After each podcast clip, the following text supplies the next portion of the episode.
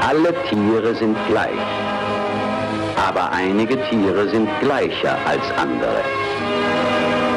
Und es war wieder die Zeit gekommen, dass sie etwas dagegen tun mussten.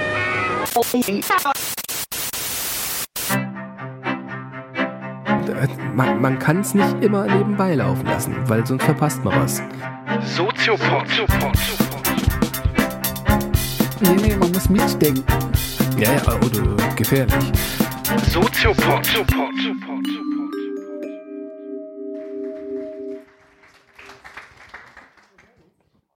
Ja, schönen guten Abend. Das ist übrigens mein werter Kollege äh, Professor Dr. Nils Köbel. Hallo, das ist Patrick Breitenbach. Hallo. Ähm, normalerweise ganz traditionell fangen wir in unserem Podcast immer an mit einer Definition des Themas und so wollen wir es heute eigentlich auch machen, nämlich die Frage, was ist eigentlich soziale Ungleichheit und da gibt es mit Sicherheit mehrere Definitionen, aber du hast wahrscheinlich wieder eine im Gepäck. Genau, Äh, also wir haben ja im Soziopod auch eine Folge gehabt über soziale Ungleichheit und da würde ich die Diskussion nehmen, die wir da schon hatten. Vielleicht noch als Hinweis, wenn ihr uns nicht hört, müsst ihr es sagen, je nachdem wie nah oder weit wir weg müssen ans Mikro. Ähm, soziale Ungleichheit heißt die ungleiche Verteilung an der Teilhabe an einer Gesellschaft. Das ist soziale Ungleichheit. Es gibt Menschen, die haben mehr Teilhabe an einer Gesellschaft und es gibt Menschen, die können weniger an gesellschaftlichen Events, Gütern teilhaben. Das ist so eine ganz grobe Definition von sozialer Ungleichheit. Und die Definition zeigt ja schon, dass es bei sozialer Ungleichheit nicht einfach nur um Geld geht. Also es geht nicht einfach nur darum, wer hat mehr Geld oder wer hat weniger Geld, sondern soziale Ungleichheit ist ein ganz tiefschichtiges, vielschichtiges Problem. Und da ähm, haben wir, glaube ich, mindestens mal einen Theoretiker im Gepäck, einen Soziologen, der sich äh, unfassbar viel damit befasst hat, auch empirisch damit befasst hat. Das äh, dürfte dann äh, unser geliebter Pierre Bourdieu sein, ähm, der sich damit extrem auseinandergesetzt hat. Was ist so mal kurz zusammengefasst so die Kernthese, die Bourdieu damals, ich glaube 60er Jahre, 70er Jahre formuliert hat? Genau, also Pierre Bourdieu, französischer Soziologe, der ist deshalb immer sehr gut, finde ich, weil er tatsächlich eine Theorie vorgelegt hat, wie soziale Ungleichheit entsteht. Also er hat sich nicht nur angeschaut, welche Phänomene haben wir von sozialer Ungleichheit, Stichwort Tafel oder so ist ja schon gefallen, sondern der geht ein Stück tiefer. Der sagt, wir brauchen eine Theorie, die erklären kann, wie es eigentlich dazu kommt, dass Menschen ungleich sind in unserer Gesellschaft. Und er hat gesagt, das große Problem, das wir oft haben in modernen Gesellschaften, ist so die Illusion der Chancengleichheit. Also wir tun oftmals so, dass wir alle am gleichen Standpunkt stehen, wenn wir anfangen, in eine Gesellschaft hineingeboren zu werden. Und dann kommt es darauf an, welche Leistung du erbringst. Und das reproduziert sich dann deiner Status in einer Gesellschaft. Und Bourdieu hat gesagt, das stimmt gar nicht. Bourdieu hat gesagt, wir werden nicht alle mit den gleichen Voraussetzungen in diese Welt geschickt. Wir sind eigentlich schon von Geburt an ungleich aufgestellt in unserer Gesellschaft. Und das fängt ja nicht nur an mit dem Kapital ökonomischer Natur. Das heißt, die Frage, werde ich in eine reiche Familie hineingeboren oder in eine arme? Also das ist ja schon mal ein wichtiger Faktor, sondern er hat ja auch noch mehr Faktoren angebracht, Genau. die er, glaube ich, Kapitalsorten nennt. Genau, also Bourdieu hat gesagt, wir alle haben gewisse Töpfe, aus denen wir uns bedienen können oder man könnte auch sagen Konten, ja. Und diese Konten, je voller die sind, je mehr auf dem Konto drauf ist, umso besser ist mein Status im sogenannten sozialen Raum. Also Bourdieu hat die Theorie, wir, Soziolo also Gesellschaft ist ein Raum und in diesem Raum gibt es bestimmte Positionen. Und diese Positionen äh, sind abhängig davon, wie dick meine Konten sind, die ich habe oder wie, wie voll meine Töpfe sind. Und Bourdieu hat gesagt, wir haben so drei Töpfe zur Verfügung, drei Konten könnte man sagen. Das eine Konto ist das ökonomische Kapital. Er nennt diese Töpfe Kapitalsorten. Das hast du eben schon gesagt. Ökonomisches Kapital heißt, wie viel Geld steht mir zur Verfügung? Habe ich ein eigenes Haus oder habe ich ein Haus geerbt? Habe ich ein tolles Auto, ein tolles Smartphone? Irgendetwas, was, was ähm, Reichtum bedeutet? Das ist aber nur die eine Seite der Medaille. Es gibt noch einen anderen Topf, ein anderes Konto. Das ist das kulturelle Kapital, so nennt es Bourdieu. Das sind zum Beispiel meine Bildungsabschlüsse. Also habe ich einen Hauptschulabschluss oder habe ich Abitur? Habe ich ein Diplom in der Tasche oder habe ich das Studium nicht geschafft? Und wahrscheinlich nicht nur, was erreiche ich sozusagen im Leben an Bildungsabschlüssen, sondern schon die Frage gestellt, welche Bildungsabschlüsse haben meine Eltern? Oder das Haus, in das, Das, da kommen wir gleich zu. Mhm. Kulturelles Kapital heißt erstmal konkret erstmal Bildungsabschlüsse, die ich auch erreichen kann in meinem Leben. Aber wie ich diese Bildungsabschlüsse erreiche, hat mit dem dritten Topf zu tun, mit dem sogenannten sozialen Kapital. Das ist heute, sagen viele digitale Botschafter, oftmals das Wichtigste fast. Das soziale Kapital ist so meine, meine Vitamin B äh, Topf. Welche Beziehungen habe ich? Wen kenne ich? Wer kann mir helfen bei der Jobsuche? Wer ist da, wenn es mir schlecht geht? Welche Beziehungen zu wichtigen Leuten habe ich? Und das Interessante ist, dass ähm, diese Kapitalsorten miteinander in Verbindung stehen. Wenn ich zum Beispiel aus einer Familie komme, die hohes soziales Kapital hat, also die gute Verbindungen hat, vielleicht in die Politik hinein oder in die Wirtschaft hinein, dann habe ich es als Sohn dieser Familie viel leichter, später einen Job zu bekommen, weil ich kann das soziale Kapital nutzen, um ein kulturelles Kapital zu erhöhen. Ich kann zum Beispiel ein Praktikum machen in einer tollen Firma, wenn mein Papa dafür sorgt, dass ich da einen Praktikumsplatz bekomme. Und später ist das Gemeine, sagt Bourdieu, dass man das soziale Kapital kann man konvertieren in kulturelles Kapital. Wenn ich wichtige Leute kenne, kriege ich wahrscheinlich einen besseren Job, als wenn ich die nicht kennen würde. Und wenn ich ein kulturelles Kapital habe, das ziemlich hoch ist, mit Bildungsabschlüssen, ist die Wahrscheinlichkeit ein bisschen größer, dass ich später, zumindest nach dem Studium, die Hoffnung sollte man nicht aufgeben, auch einen ganz guten Job bekomme. Obwohl das heute nicht mehr selbstverständlich ist. Nicht mehr so selbstverständlich wie früher. Beim Thema Netzwerke fällt mir jetzt ganz spontan ein, auch einen gesellschaftlichen Trend, den wir, glaube ich, beobachten können, so dieses ganze Thema Urbanisierung, also sprich Auflösung von Großfamilien, von Dorfkollektiven, wo ja schon eine Art anderes Netzwerk vorhanden war, was vielleicht jetzt nicht so, ich sag mal, in ökonomischen Gefilden, hohe Politik, hohes Management und so weiter lag, aber schon auch so eine Art Grundabsicherung den Leuten gegeben hat, wenn es ihnen ökonomisch mal nicht so gut ging. Dann hat halt der Nachbar mal ausgeholfen, die Großfamilie mal ausgeholfen. Und auch das äh, ist natürlich ein Wandel, der stattfindet, der das Ganze immer mehr auflöst und so ein bisschen in Richtung, sag ich mal, Atom Atomatisierung der Gesellschaft geht. Also die Anonymität der Großstadt und so weiter, wo das alles zersetzt und gleichzeitig aber die Digitalität tatsächlich auch wieder eine große Chance bietet, weil es natürlich Potenzial hat, neue Netzwerke und Communities letztendlich ähm, zu bilden. So, das ist jetzt alles noch gar nicht so aufregend, ne? Weil man könnte ja sagen. Was ist eigentlich mit dem vierten? Symbolisch. Ja, es gibt Leute, die sagen, es gibt vier, es gibt sogar Leute, es gibt fünf. Also ich habe jetzt eine Kollegin, die hat eine Arbeit geschrieben über das, über das ästhetische Kapital. Die hat gesagt, es ist zum Beispiel auch sehr vorteilhaft, wenn man attraktiv ist, zum Beispiel. Da hat man auch Vorteile. Das könnte auch ein Kapital sein. Oder es gibt auch sowas wie ein symbolisches Kapital. Ja, also wenn man zum Beispiel den Grimme-Preis gewinnt, so wie wir, dann hat man da so ein Fund. Dann wird man vielleicht eher eingeladen zu so einer Veranstaltung. Früher hätte, hätte uns ja niemand eingeladen, weil uns ja keiner kannte. Dadurch, dass wir dieses Ding, wir haben den Grimme-Preis ja gewonnen, nochmal zu sagen, dadurch sind ja diese, dadurch sind ja diese Live-Events überhaupt erst möglich gewesen, weil dann äh, fitte Leute auf uns aufmerksam geworden sind, haben gesagt, wir wollen die mal sehen. Nicht nur hören, sondern die in 3D mal erleben völligen 3D. Ähm, das ist jetzt aber alles noch nicht so spannend, weil man kann ja sagen, okay, es gibt verschiedene Bildungsabschlüsse, es gibt reiche Leute, arme Leu äh, Leute, so was soll's. Der Bourdieu geht jetzt noch eine Stunde tiefer, weil er sagt, ähm, jetzt ist die Gesellschaft ziemlich gemein. Warum? Weil man Menschen in sozialen Handlungen und in sozialen Beziehungen ansieht und anmerkt, welche soziale Stellung sie im sozialen Raum haben.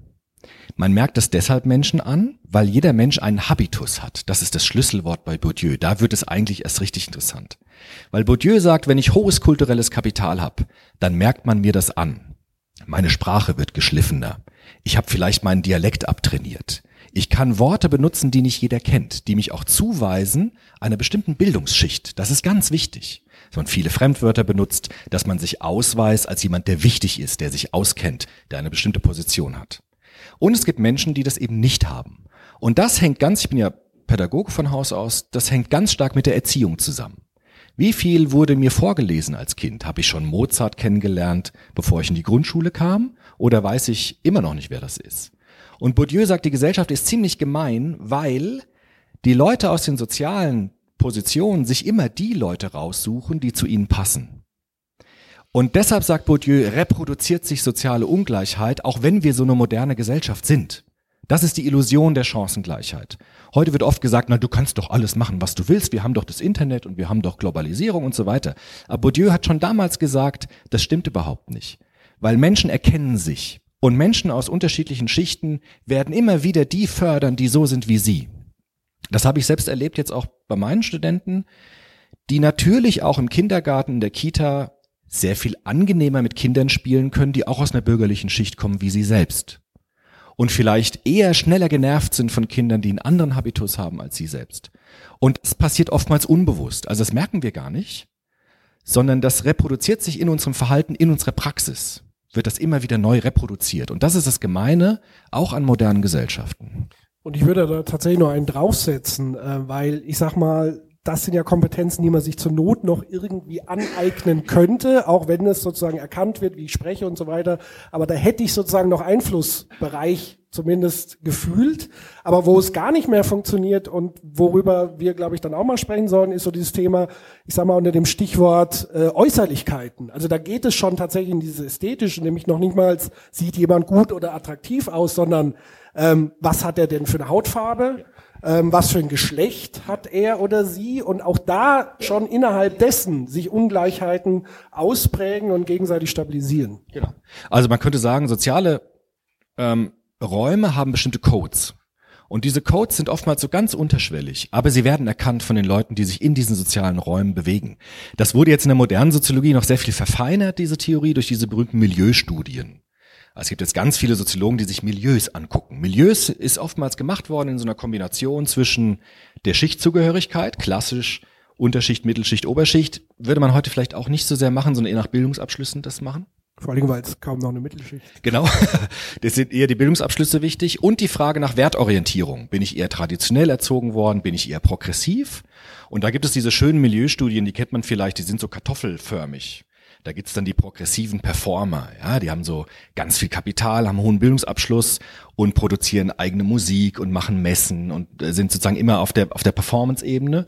Und es gibt ganz konservative Leute, die so ihre ich denke jetzt auch in Klischees, ja, die ihre Zahnarztpraxis haben und die an den Sohn dann weitergeht und das ein schönes Haus haben in, an dem Stadtrand von München und so weiter, die sozusagen ihr Leben reproduzieren durch Erziehung und Sozialisation.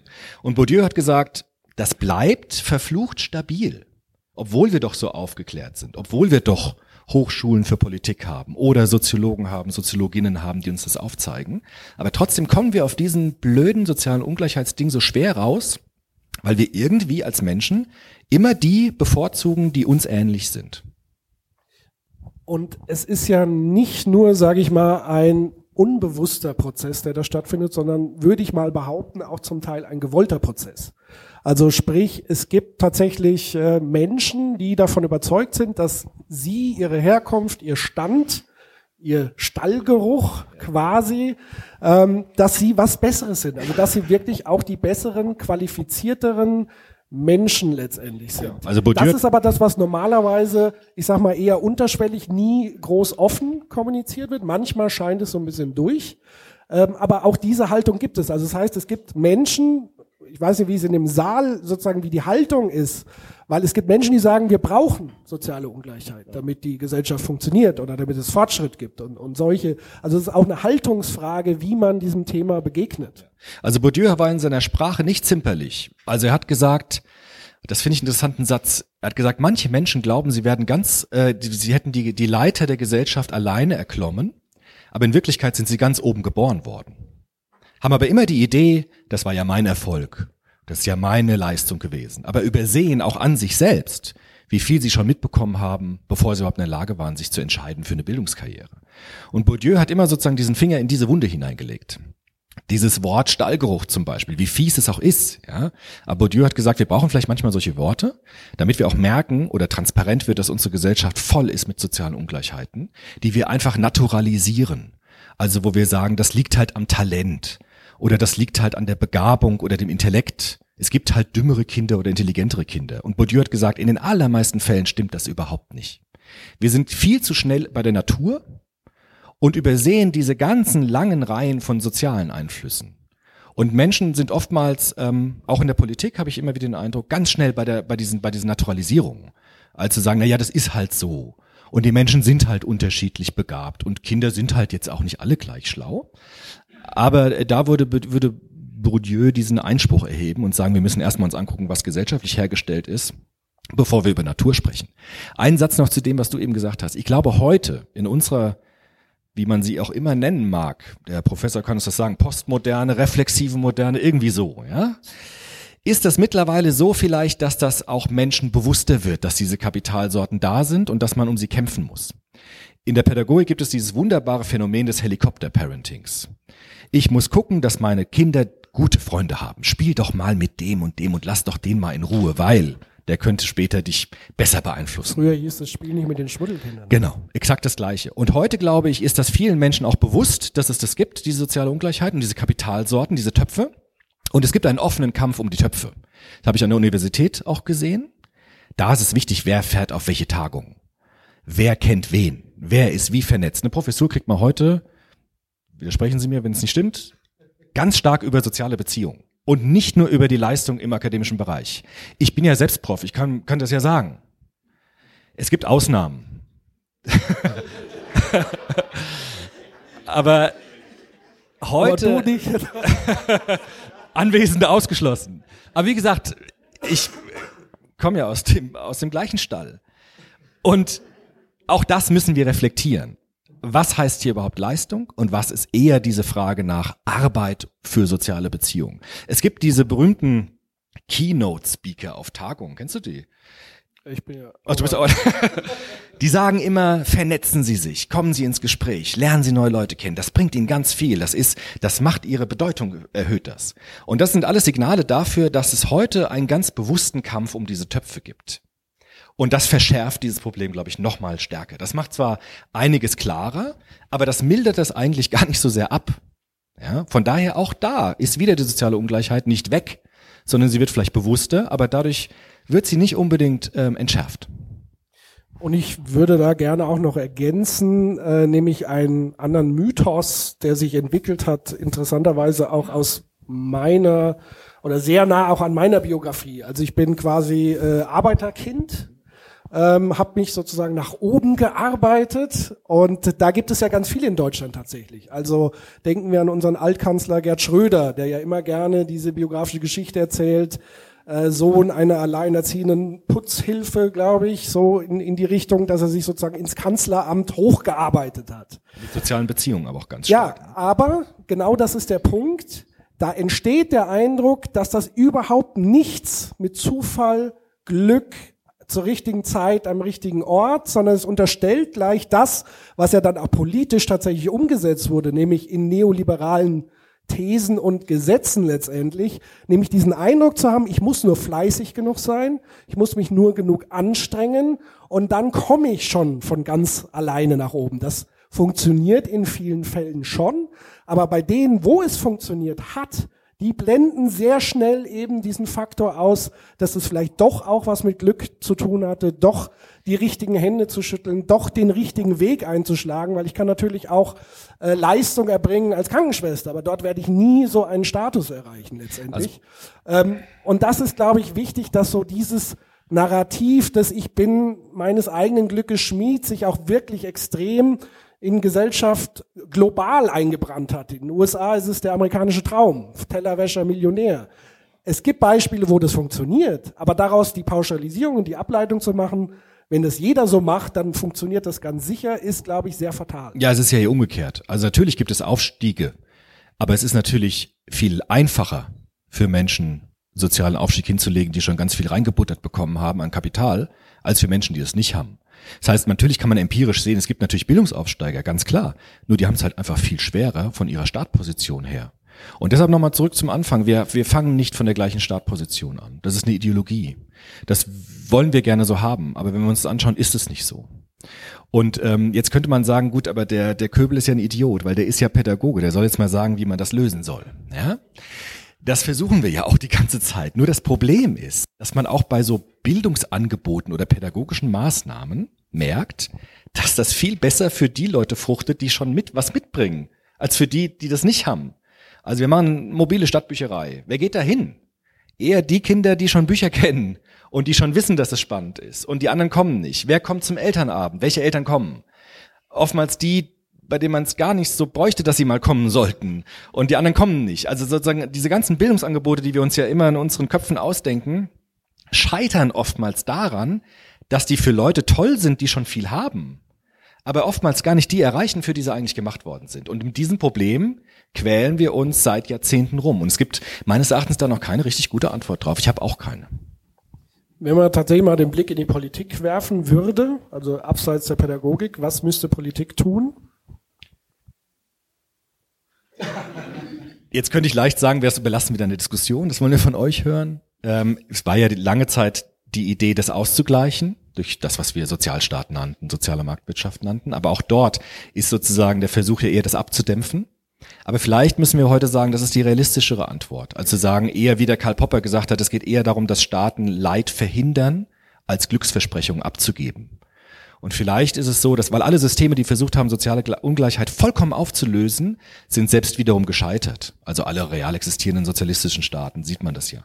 Und vielleicht geht es eher darum, politisch zu versuchen, dass das Ungleichgewicht ein bisschen abzudämpfen und nicht das Glücksversprechen in Form einer Ideologie abzugeben, wir lösen das direkt auf, wenn ihr mir volle Macht gibt. Weil das führt dann meistens wiederum zu dem, was wir oft gesehen haben. An der Stelle würde ich tatsächlich ein ähm, Autoren oder einen Ungleichheitsexperten nochmal in den Ring werfen, bevor wir jetzt dann wirklich die Diskussion öffnen.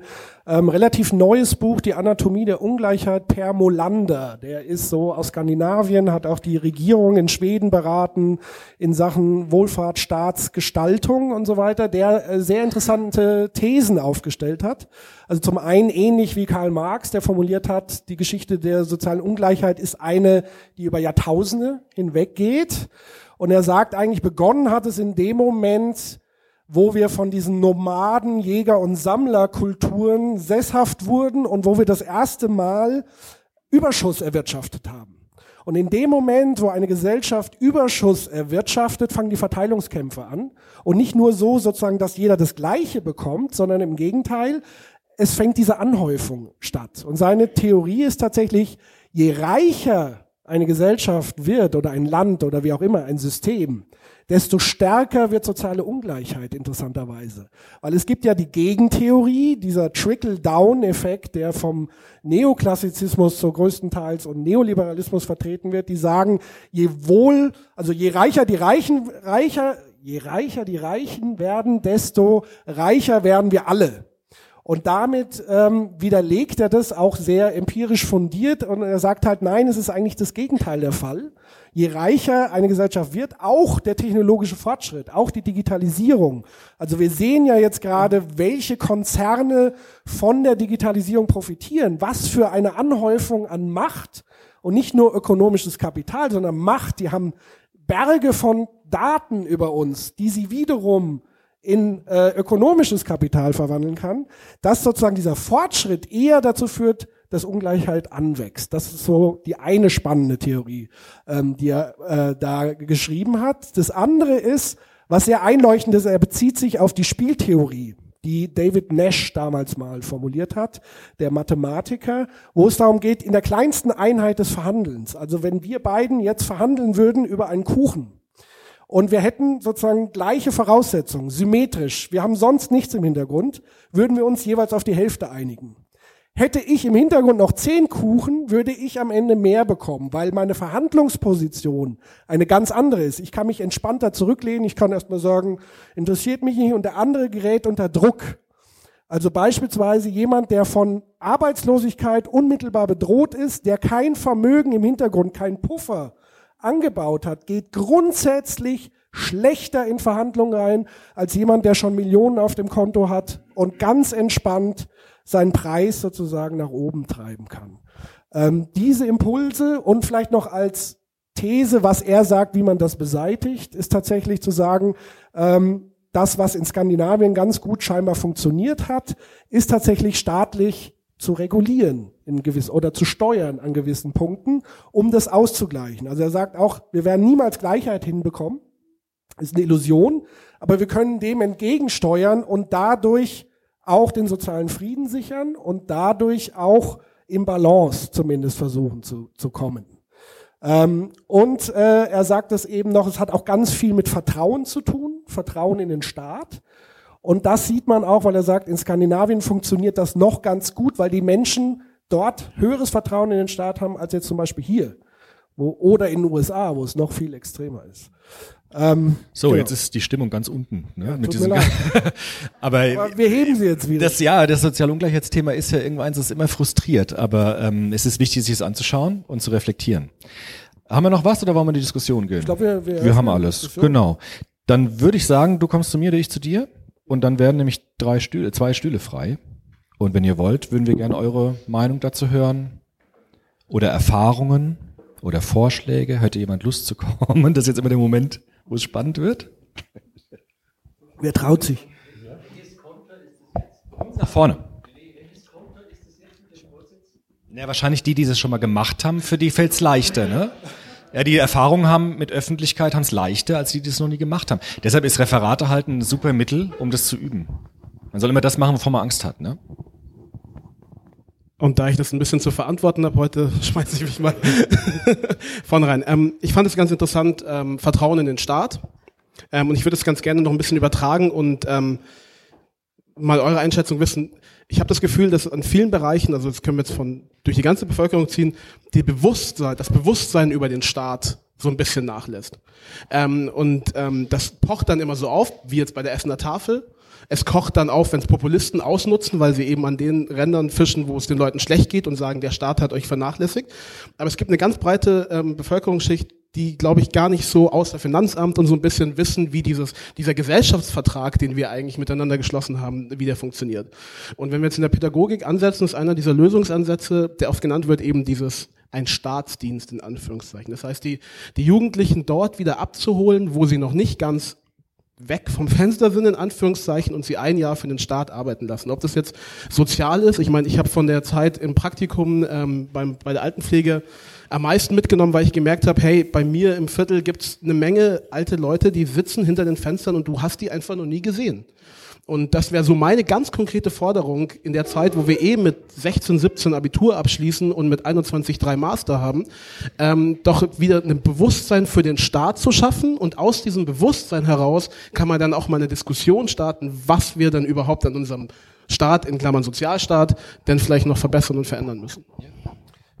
Zwei Dinge fallen, fallen mir da tatsächlich ein. Äh, Nummer eins, äh, ich glaube, die Abschaffung der Wehrpflicht und äh, ich war Zivildienstleister und alles andere ein Fan von, von der Bundeswehr, aber ich glaube, das war ein fataler Fehler, weil zum einen hat man da einen Staatsdienst, sei es auch auf Seiten der Bundeswehr geleistet, aber auf der anderen Seite eben das Soziale und da ist man wirklich als junger Mensch in Berührung gekommen.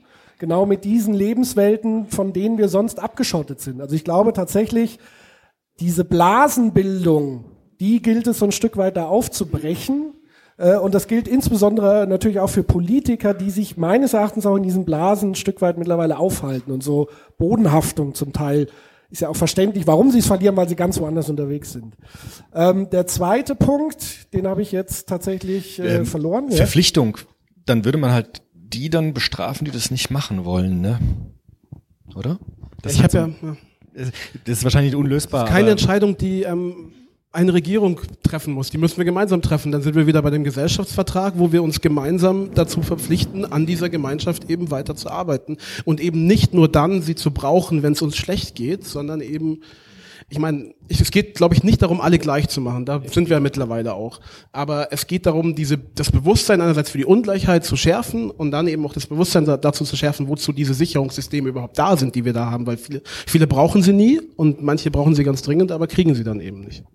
Jetzt ist mir nämlich wieder eingefallen, was ich sagen wollte, nämlich Vertrauen in Staat und Rolle äh, des Individuums im Staat. Ich glaube, was verloren gegangen ist, ist diese, ähm, diese Beziehung oder dieses Bewusstsein, dass jeder von uns Staat ist. Also es wird sozusagen ja ausgelagert. Man sagt ja, die, die Politiker sind der Staat. Und da ist die Wirtschaft und die Wirtschaft hat mit dem Staat gar nichts zu tun, sondern die sind nur im Feld der Wirtschaft. Aber wenn wir alle mal beginnen würden zu begreifen, dass alle diese Felder Teil des Staates sind, ich glaube, dann wären wir schon ein Stück weiter und eben diese Trennung nicht weiter zu ähm, vertiefen, sondern dass sich jeder bewusst sind, dass wir alle letztendlich der Staat sind. Aber natürlich entsteht das Gefühl bei vielen, dadurch, dass Politiker diese Verantwortung übernommen haben, dass sie immer weniger Einfluss darauf haben. Danke. Ähm, was mir zu dem Thema noch einfällt, ist, dass, also ich studiere Geschichte und ähm, mein Professor für alte Geschichte, also Antike, Griechenland, der hat halt gesagt, so, naja, bräuchten wir nicht wirkliche Demokratie. Also und, und dann in vor zwei Jahren, glaube ich, ist ein Buch erschienen, von, ähm, von jemand, der genau das auch gefordert hat. Also wirklich per Losverfahren Leute in die Verantwortung zu setzen, sich für den Staat oder für die es muss jetzt ja noch nicht mal ähm, der Bundestag sein, es würde ja auch einfach auf regionaler Ebene reichen, sich einfach sich zu engagieren und wirklich mal zu wissen, wofür die Gelder ausgegeben werden, dass man sich vielleicht auch mal um, weiß ich nicht, eine kaputte Straße küm kümmern muss, um Beleuchtung, keine Ahnung, also dass einfach so gewisse Dinge ähm, geregelt werden, weil wenn, wenn, wenn man das nicht vor Augen hat, dann hat man das Gefühl, so, ja, die da oben machen das ja nicht, obwohl die da oben ja eigentlich auch ich sein kann. Absolut, ja.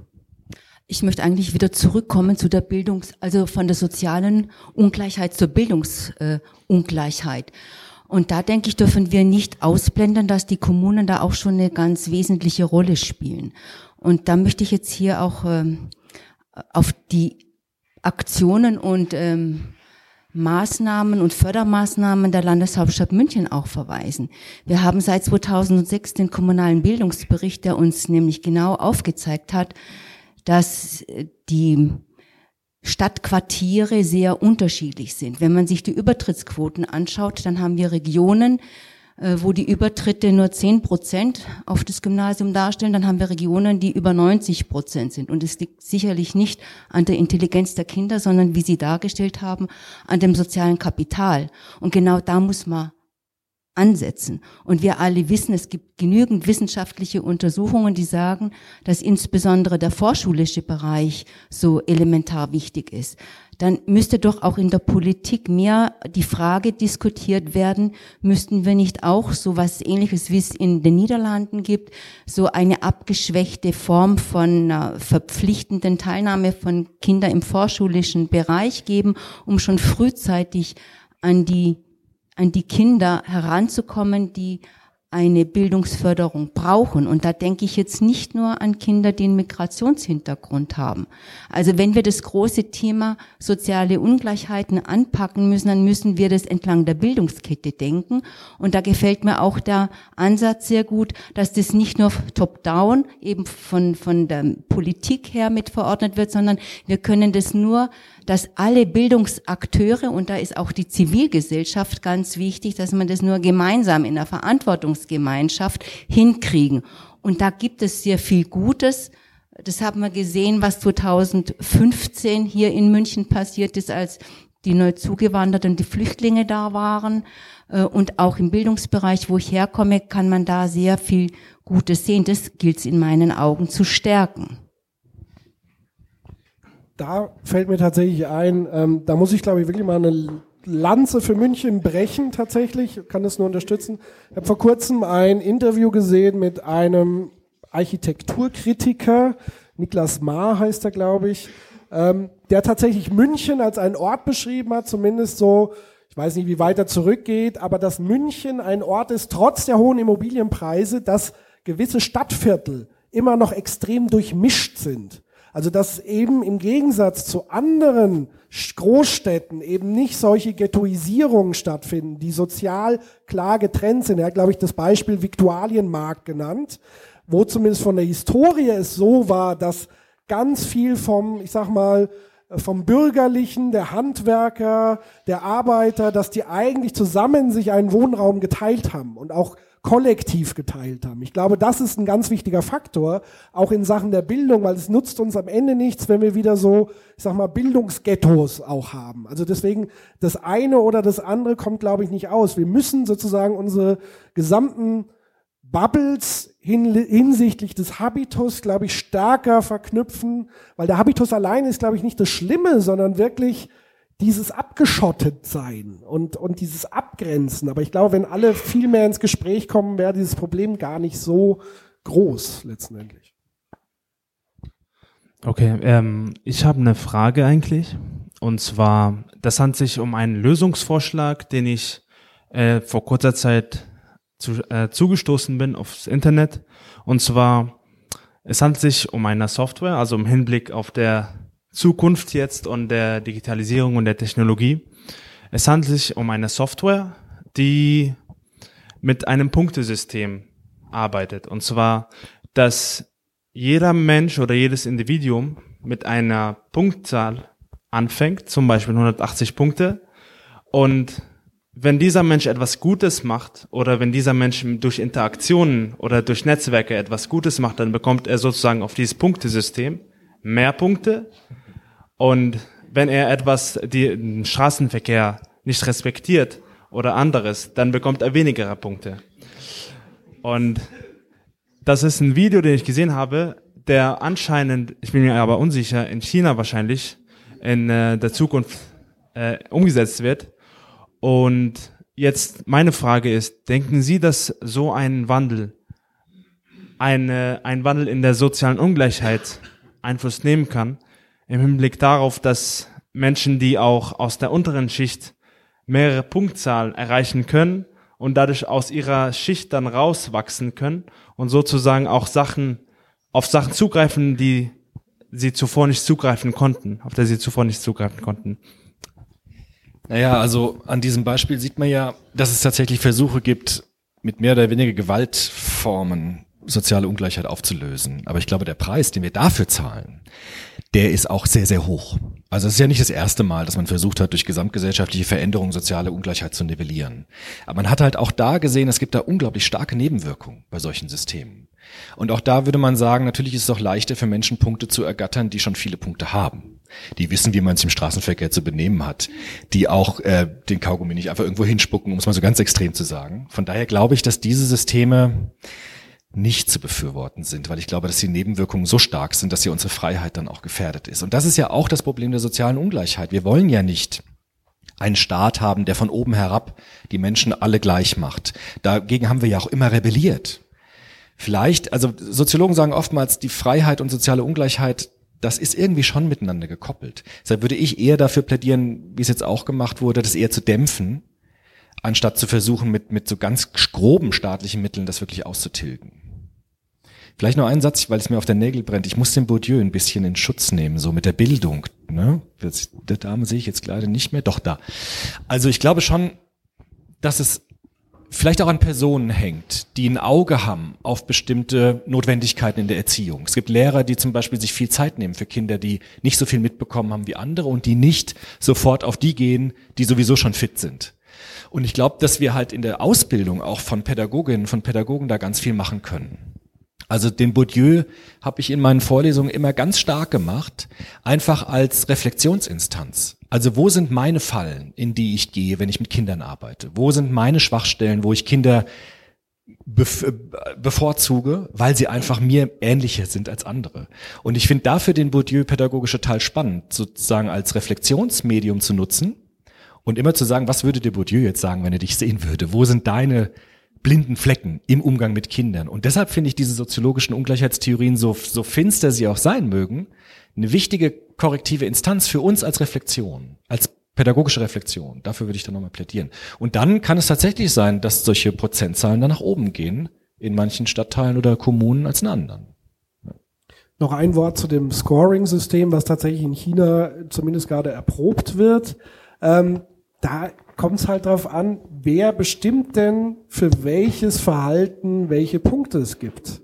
Das mag dann für große demokratische Länder noch einigermaßen funktionieren.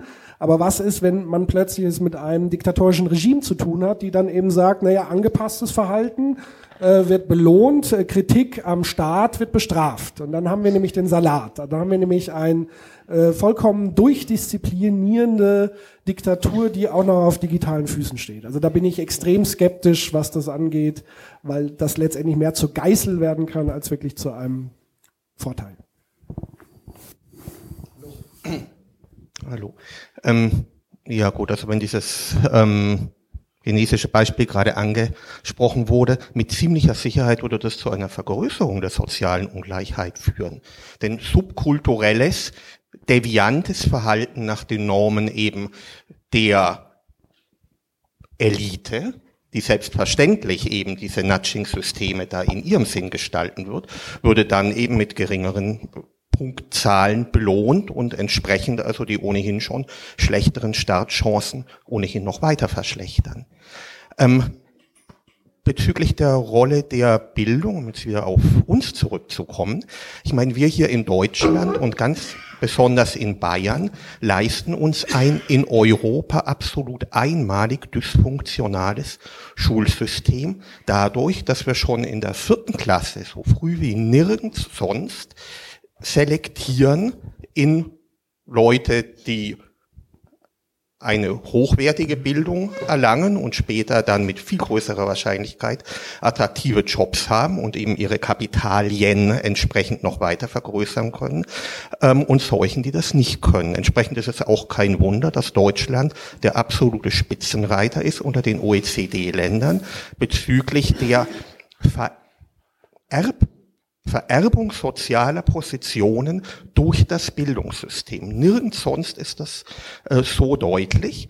Ähm, und wenn man sich, äh, was weiß ich, die TIMS und die IGLU-Studien anschaut, sieht man einen interessanten Effekt, nämlich die große Bandbreite, die Kinder schon im Grundschulalter haben bezüglich Leistungsfähigkeit. Und da hat man zur Not Unterschiede, die so in etwa drei Jahren entsprechend von der Entwicklung, gehen in der Grundschulzeit, wo alle zusammen unterrichtet werden, deutlich zurück und explodieren danach wieder. Das heißt also, wenn man wirklich was gegen soziale Ungleichheit machen will, gerade in diesem wichtigen Bereich der Bildungssysteme, die eben ganz massiv ähm, Faktoren sind für die Verstetigung sozialer Ungleichheit, beziehungsweise für deren Abbau, dann müsste man mit dieser frühen Selektionierung Schluss machen. Die Länder, die das gemacht haben, ich meine, in Skandinavien hatte man bis in die 60er Jahre hinein auch unser Bildungssystem mit der frühen Selektionierung und hat dann ganz bewusst umgesteuert und hat jetzt dort etwas, was man in den meisten europäischen Ländern hat, nämlich ein sehr langes, bis zu zehnjähriges gemeinsames ähm, Unterrichten, wovon alle profitieren. Also nicht wie in Deutschland meistens befürchtet wird, dass dann die Stärkeren von den Schwächeren herabgezogen werden, sondern ganz im Gegenteil eben die Notwendigkeit, eben auch in der sozialen Interaktion mit Leuten aus Schichten, mit denen man normalerweise nichts zu tun hätte, ähm, sich zu bewegen ähm, vermehrt sowohl die sozialen Kompetenzen und das Verständnis auch für die Bedürfnisse eines großen Teils der Bevölkerung und verhindert also, dass Eliten abgehoben werden auf der einen Seite und steigert, dadurch, dass man eben länger gemeinsam auch mit anspruchsvollen Themen beschäftigt wird, ähm, sozusagen die Problemlösungskompetenzen äh, derer, die sonst durch unser Schulsystem abgehängt würden, auf der anderen Seite. Schuldig, es viel zu lange ist mir schon klar. wunderbar, vielen Dank. Ich glaube, dem ist auch äh, nichts hinzuzufügen. Also ich würde jetzt nichts äh, sehen, was im Widerspruch ist. Hallo. Ich könnte dem auch nichts hinzufügen. Ähm, also ich bin total erleichtert nach Ihrem Vortrag insofern, als dass Sie eigentlich gesagt haben, dass äh, soziale Ungleichheit nicht auflösbar ist. Also das halte ich für ziemlich wichtig, dass man sich das mal klar macht. Ich bin bei der Straßenzeitschrift BIS und äh, wir kämpfen jetzt seit 25 Jahren äh, einen kleinen Kampf gegen die soziale Ungleichheit. Uns gelingt auch vieles, weil wir es tatsächlich schaffen, äh, Geld äh, von reichen Menschen abzuleiten zu uns äh, und den Beschäftigten, äh, die bei uns verkaufen. Ähm, aber schon in den Straßenzeitschriften ist es schier unmöglich, bundesweit deutlich zu machen, und das fehlt mir auch hier wieder, also um Ungleichheit aufzulösen, braucht man Knete. Da redet ihr aber nicht drüber. Also wenn unsere Bissverkäufer zu uns kommen, sind sie arm und sie bleiben letztendlich auch arm. Aber sie können immerhin entscheiden, nämlich ob sie zur Tafel gehen, ob sie zum Dengelmann gehen oder ob sie zum äh, gute Kneipe gehen und einen Schweinebraten essen. Das halte ich für einen großen, einen großen Fortschritt. Trotzdem bleibt diese Ungleichheit. Deswegen finde ich das eigentlich für mich so angenehm, jetzt gerade einfach nochmal festzustellen, äh, es bleibt. Dann haben wir viele, äh, wir haben einige Familien auch bei uns dabei, wo die Kinder zum Beispiel durchaus große Fortschritte machen, aber am Schluss, also wenn ich das jetzt über die 25 Jahre vergleiche, hat es eigentlich von den Kindern keiner geschafft, ein Abitur zu machen. Also sie machen einen mittleren Abschluss schon, aber nicht das Abitur. Obwohl alles gemacht wird, was uns möglich ist, um eine Ungleichheit aufzulösen. Und insofern plädiere ich doch ganz stark dafür, tatsächlich erstmal anzunehmen, dass diese Ungleichheit wohl nicht auflösbar ist und gleichzeitig natürlich alles zu unternehmen, um zumindest diese Ungleichheit ähm, lebbarer zu machen. besser auszuhalten. Und ich bin immer noch der Meinung, das ist am besten mit Geld zu machen und, äh, und sich tatsächlich auch beteiligen zu können. Aber ist das nicht auch irgendwie traurig? Also diese Erkenntnis, als ich, als ich in Frankfurt studiert habe, habe ich irgendwie schon noch gedacht, wir kriegen das irgendwie so hin. Ja? Ich bin jetzt gleich 65, von daher das hat, sich schon, hat sich schon verändert ein bisschen. Schon, ne? aber ich, ich würde ja auch sagen, wir kriegen es nicht ganz hin, das aufzulösen, aber irgendwie bleibt doch da so ein Stachel zurück auch, oder? Dass wir verflucht nochmal diese soziale Ungleichheit einfach nicht wegkriegen. Also irgendwie ist das doch so ein strukturelles Un Unbehagen in der Kultur oder so, oder? Dass man das irgendwie nicht lösen kann. Also ich bin ja dankbar, dass Sie das jetzt gut finden, dass ich es gesagt habe. Es gab auch Studenten, die gesagt haben, du kannst doch nicht sagen, wir lösen das nicht auf, wir kriegen das nicht hin. Aber irgendwie ist es doch auch frustrierend. Also ich glaube, was, was mir an dem Punkt wichtig ist, sozusagen nicht daraus wiederum ein Naturgesetz zu formulieren und sagen, das kriegen wir sowieso nicht hin, deswegen müssen wir es gar nicht versuchen. Ja, also ich glaube, äh, eine Balancierung sollte immer ein Streben sein, dass wir das nie vollkommen auflösen, weil es zu komplex ist, weil zu viele Faktoren eine Rolle spielen. Ich denke, da sollte man schon dran festhalten zu sagen, wir arbeiten permanent daran weiter, dass das nicht der Fall ist. Ähm, und klar gebe ich recht, es hat natürlich auch was mit ökonomischem Kapital zu tun, sogar sehr, sehr viel mit ökonomischem Kapital, weil das so mal die Grundvoraussetzung ist, ähm, die Menschen quasi eine Freiheit verschaffen, die andere eben nicht haben.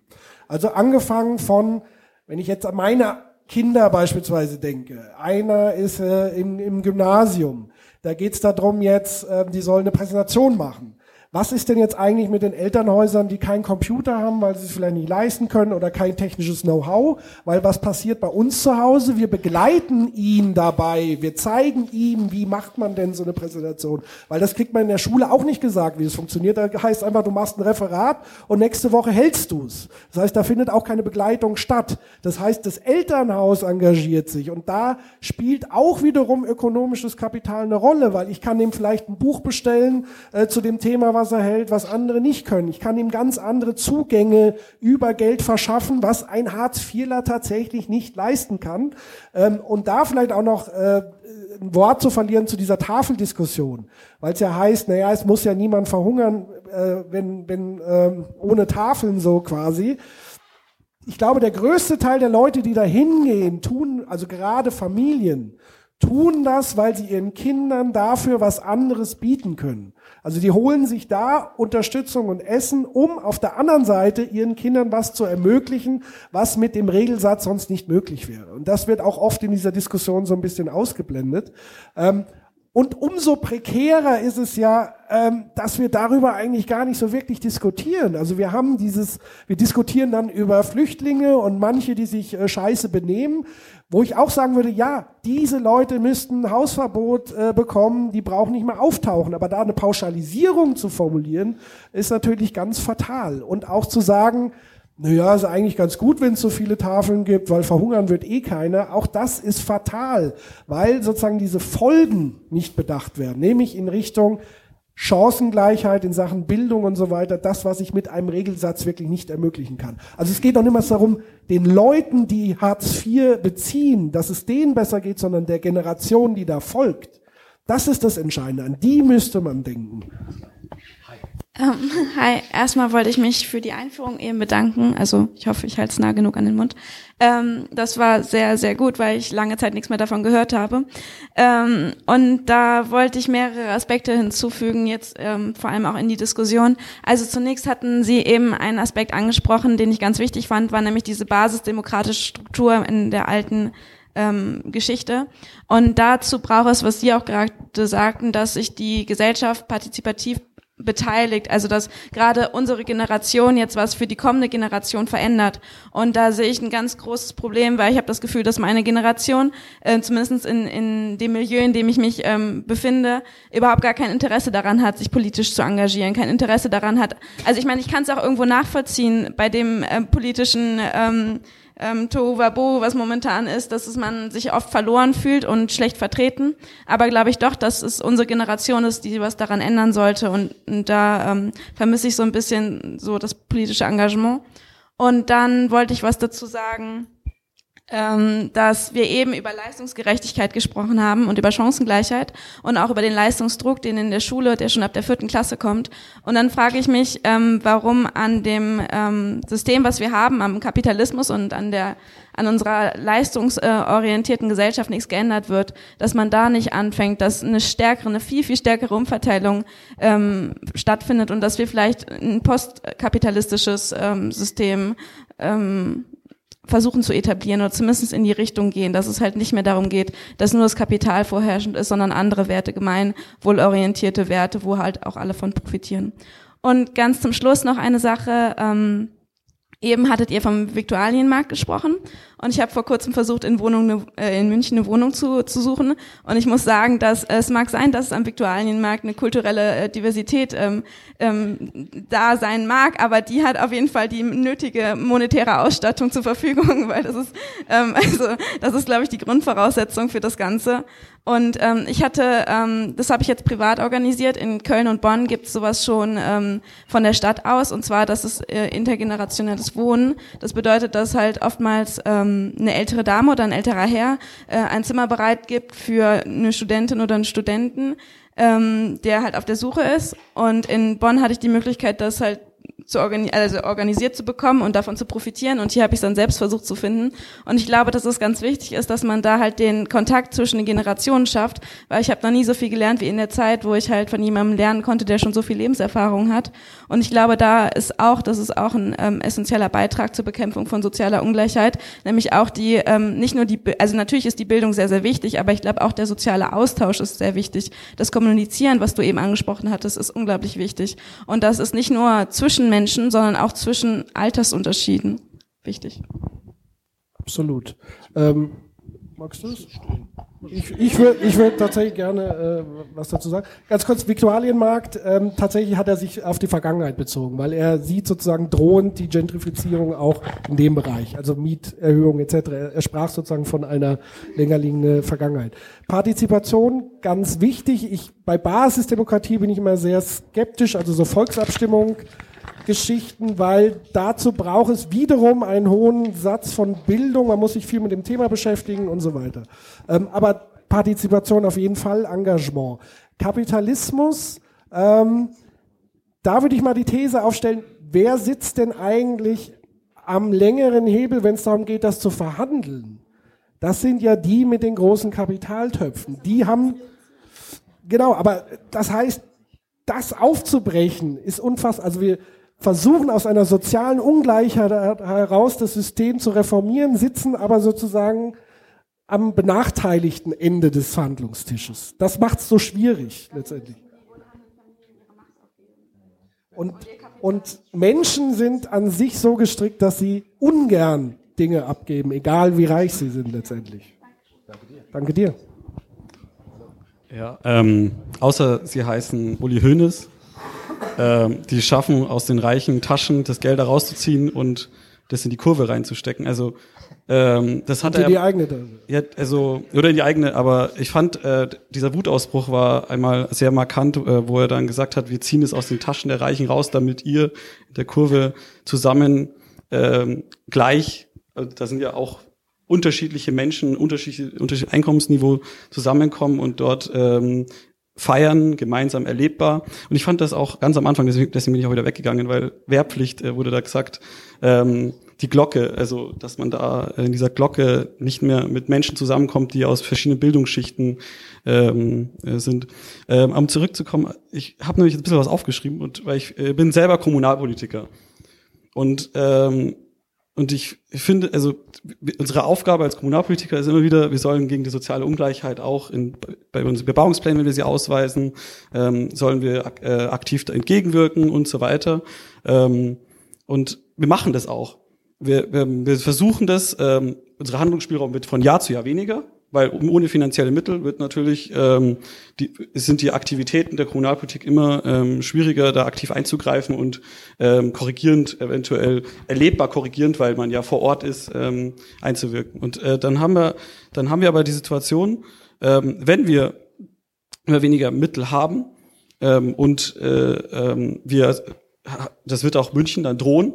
München hat jetzt das Kapital, nutzt es auch versucht das äh, entgegenzuwirken, diese soziale Ungleichheit, aber irgendwann werden sie auf Null kommen, ähm, weil sie halt nicht die Förderungen bekommen, weil sie nicht förderfähig bauen, sondern halt bauen mehr, was, was eigentlich, was sie für ihre Stadt brauchen. Und sie werden, also man wird kurz oder lang wird München genau die gleiche Situation haben wie viele Kommunen außerhalb von München, die nicht so reich sind, ähm, die nur das das machen können, was halt notwendig ist. Und ähm, deswegen glaube ich halt, dass im Laufe der Jahre die soziale Ungleichheit noch viel dramatischer sein wird. Ähm, und man muss aber gleichzeitig als nächstes ähm, sich vor Augen führen, dass vielen gar nicht bewusst ist, dass welche Maßstäbe wir anlegen für die soziale Ungleichheit.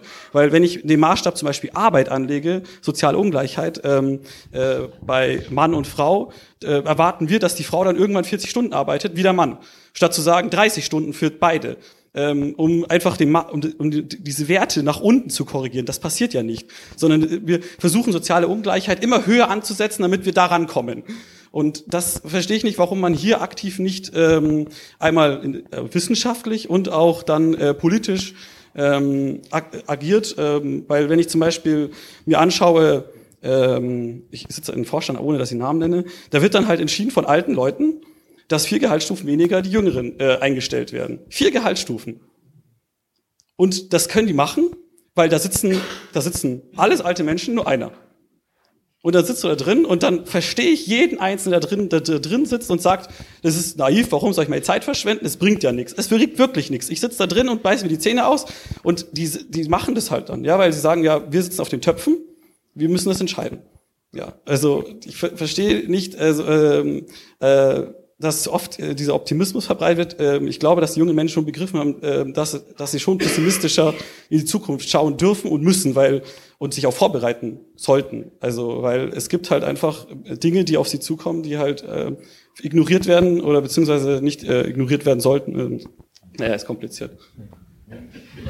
Wobei natürlich, man muss natürlich jetzt äh, für, für ältere Menschen da natürlich auch nochmal den Blickwinkel öffnen, nämlich zu sagen, auf die kommt ja auch was zu. Ja, also die, die gefühlte drohende Altersarmut, ja, die ja auch wie so ein Damoklesschwert über einen äh, liegt. Das heißt, man, man gerät in so einen emotionalen Zustand der Verlustangst. Ich glaube, die ist halt im Moment sehr breit vorhanden. Also die Mittelschicht hat Angst, dass sie nach unten rutscht. Selbst die, die Oberschicht äh, will ihre Pfründe behalten. Alte Menschen haben Angst um ihre Zukunft, wenn sie in Rente gehen und so weiter. Und die Jungen natürlich noch mehr, weil sie eine äh, Verschuldung hinterlassen bekommen und so weiter. Ich glaube, dass insgesamt der Druck auf eine gesamte Gesellschaft im Moment äh, wahnsinnig hoch ist. Und deswegen kann man zumindest nachvollziehen, warum viele so argumentieren und Verlustängste haben und da solche Entscheidungen treffen. Und ich bin Sozialarbeiter und ich arbeitete äh, hier mit straffälligen Jugendlichen. Und diese Leute, die haben diesen Druck, den sie beschreiben, und sie haben auch den Habitus und den spüren sie auch. Und sie versuchen ihn äh, auch zu kompensieren. Das ist ein Stigma, was sie haben. Aber, aber wie machen sie das? Und sie machen es so, äh, durch Konsum und die Statussymbole und sie verschulden sich dann mit Handys und Schuhen und äh, äh, äh, also viel zu großen Autos und sie machen auch alles schlimmer. Das ist eine Möglichkeit. Oder die andere ist es, äh, äh, ja die Jungs, naja, die machen den Breiten und äh, äh, also ein Mann wie ich und so weiter und die werden dann straffällig und sie schlägern und sie machen sich breit und dann wird auch alles schlimmer.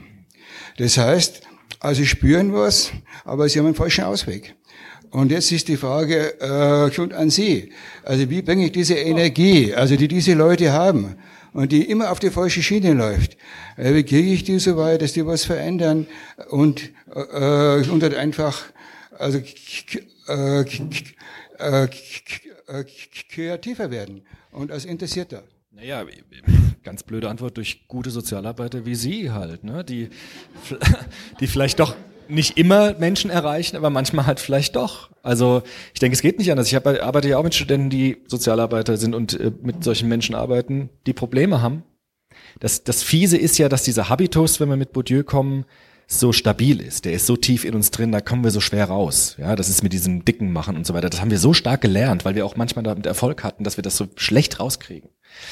Ich denke halt, ähm, was, was jetzt könnte ich mit sozialarbeiterischen Praxismethoden, Lebensweltorientierung, aber das kennen Sie alles, ja. Also sozusagen da anzuknüpfen, wo die Leute sind, in der Lebenswelt einzugreifen, die sie haben. Aber das sind alles Dinge, die Sozialarbeiter kennen und die funktionieren manchmal, aber halt leider viel zu selten. Wenn ich die bessere Möglichkeit hätte als die, die es jetzt schon gibt, würde ich sie Ihnen sagen. Aber ich kann auch nur auf die Methoden verweisen, die wir an unserer Hochschule haben. Ich habe jetzt noch keine neue erfunden. Also ich denke, wenn ich hier anknüpfen darf, dass wir vorher war ja auch die Frage, was müssen wir vielleicht auch der Politik gegenüber formulieren, was wir bräuchten. Wenn wir dann in die Vision gehen, wir haben ja jetzt schon Ganztagsschulen und ich denke schon, wenn wir äh, wenn unser Ziel ist, dass wir die Bildungsbeteiligung erhöhen und äh, damit den, den Kindern und Jugendlichen ermöglichen wollen, dass sie einfach den Aufstieg durch Bildung dann auch schaffen, dann brauchen sie eine größere Förderung. Das heißt, selbst das reiche München hat nicht unbegrenzt Budgetmittel. Das heißt, wie gehen wir vor? Wir gehen so vor, dass wir schauen, in welchen Sozialindexquartilen liegen die Schulen.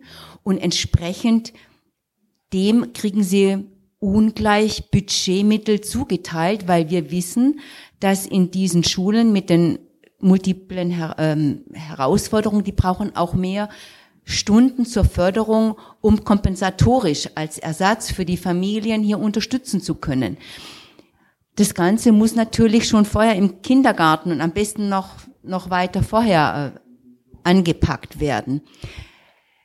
Deswegen, nein, ich meine, die, die Kommunen oder die, die, die Politik müsste mehr in Richtung Unterstützung des Ganztag, ist ja ein Punkt auf, äh, im, im Rahmen der GroKo. Schauen wir mal, was da kommt. Aber ich denke, wir müssen doch auch anders äh, diskutieren. Ist es noch zeitgemäß, dass wir diese vielen Schularten haben? Wäre es nicht viel sinnvoller, dass man auch die die, das Lehramt und die Lehrerausbildung eher nach Altersstufen vornimmt. Dass natürlich dann, wenn man in der Sekundarstufe ist, dass dann das schon das Niveau vorhanden sein muss, dass hier die Gymnasialreife dann auch da ist. Aber dann hätten wir nämlich das, was auch in Skandinavien ist, dass man sagt, an jedem Bildungsort müssen alle Bildungsabschlüsse möglich sein. Und ich würde mir erhoffen, dass wenn wir hier dann so eine andere Schulform haben, dass dann auch mehr Kinder aus den eher bildungsferneren Schichten dann die Möglichkeit hätten, einen höheren Bildungsabschluss zu erzielen. Also ich denke, wir müssten hier einfach ganz freier denken. Ja, aber müssen wir nicht auch, das vollkommen zustimmend, aber müssen wir nicht auch Erzieherinnen, Erzieher besser bezahlen? Müssen wir nicht Sozialarbeiter endlich mal besser bezahlen? Also ich habe immer meine Studenten, die sagen, das Studium ist super, macht total viel Spaß, wir diskutieren über Bourdieu und über alles das und dann habe ich fünf Schulen in einer so Schulsozialarbeiterstelle. Also das wird einfach da, wenn wir jetzt bei der Politik sind, einfach unsere Schwerpunkte ein bisschen umlegen. Also was heißt denn wir, wenn wir jetzt diesen Satz nehmen, wir schaffen das mit der Auflösung, also wir brauchen einfach mehr Leute, die auch Interesse haben an so einem Studium, an einem sozialen Studium, weil sie auch die Hoffnung haben, dass sie später einen guten Job haben und dass wir da einfach Leute besser bezahlen. Genau, um mehr soziale Ungleichheit dem entgegenwirken zu können, brauche ich den Lebensraum Schule, der angereichert ist, auch wo, wo die Zivilgesellschaft drin ist, wenn ich im Ganztag drin bin, dass auch Vereine, dass äh, Jugendhilfeträger mit drin sind, weil Bildung ist ja nicht nur die formale ja. Bildung, es ist auch das andere. Dann ist es wichtig, dass die Kinder, wie Sie sagen, eben vom Habitus her auch mal eine Alternative kennenlernen, zum Beispiel auch beim Essen, dass sie dann auch mal andere Tischmanieren äh, abschauen können. Einfach, ja, aber das müsste organisiert werden. Ja, und ich denke, wir denken, darf nicht, darf man nicht nur strukturell denken. Also wir haben das bei den Krippen ja erlebt, dass jetzt jeder einen Rechtsanspruch hat auf einen Krippenplatz fürs Kind. Aber was passiert denn in den Krippen? Da ist ständig Mangel meine Studenten arbeiten als Aushilfe in der Krippe, kriegen kaum Geld. Die müssen dann wieder gehen, wenn das sich verändert. Das ist schlecht für die Kinder. Also wir müssen auch auf die Qualität gucken. Was passiert in Ganztagsschulen? Wer arbeitet dort? Welche Pädagogen, welche Pädagogen sind dort? Wie werden die bezahlt? Haben die eine Motivation, dort zu arbeiten? Haben die eine gute Qualifikation? Und das wird viel zu wenig gesehen. Wir machen immer so flächendeckende Rechtssicherheit, aber wir müssen die Qualität uns angucken. Wie sind die Krippen aufgestellt? Und da haben wir extrem viel zu tun. Und da finde ich es fair, wenn wir Erzieherinnen und Erzieher, die ganz wichtige Arbeit machen, auch endlich mal fair bezahlen würden. Ich denke, das kann jeder unterschreiben. Absolut. Ähm, ich würde gerne noch einen Satz sagen zu ähm, den kriminellen Jugendlichen und, und der Sozialarbeit, ähm, wo ich wirklich sehe in Richtung, wenn man in Richtung Vorbilder denkt. Ja, also äh, ähm, wenn man beispielsweise, man hat einen Konzern, der Massen an Bevölkerung betrogen hat. Das war ein Betrug. Ja. Jeder äh, Kreditbetrüger landet sofort in den Knast und hier passiert gar nichts. Was ist das für ein, für ein Signal auch an die Jugendlichen da draußen? Also das heißt, kriminelles Verhalten muss nur im großen Stil passieren. Ich darf mich nicht erwischen lassen und schon ist alles gut und ich kann mir alles kaufen, was ich will und so weiter. Das heißt, ähm, das ist ein Hebel, ein ganz wichtiger Signalhebel auch der Politik zu gucken. Also es gibt so diesen Slogan, der sich bei mir die letzten Wochen eingebrannt hat, too big to jail.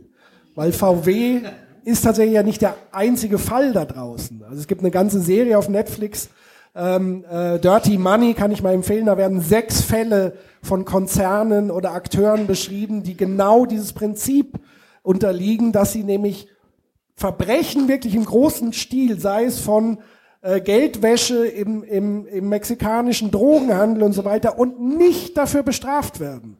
Und das ist ein Signal an die breite Bevölkerung, dass es entweder scheißegal ist, was man macht, moralisch, oder man muss halt einfach nur clever genug sein. Und da ist natürlich mein Appell zu sagen, da muss der Rechtsstaat natürlich anders greifen und da keine Unterschiede machen. Ja, äh, moin.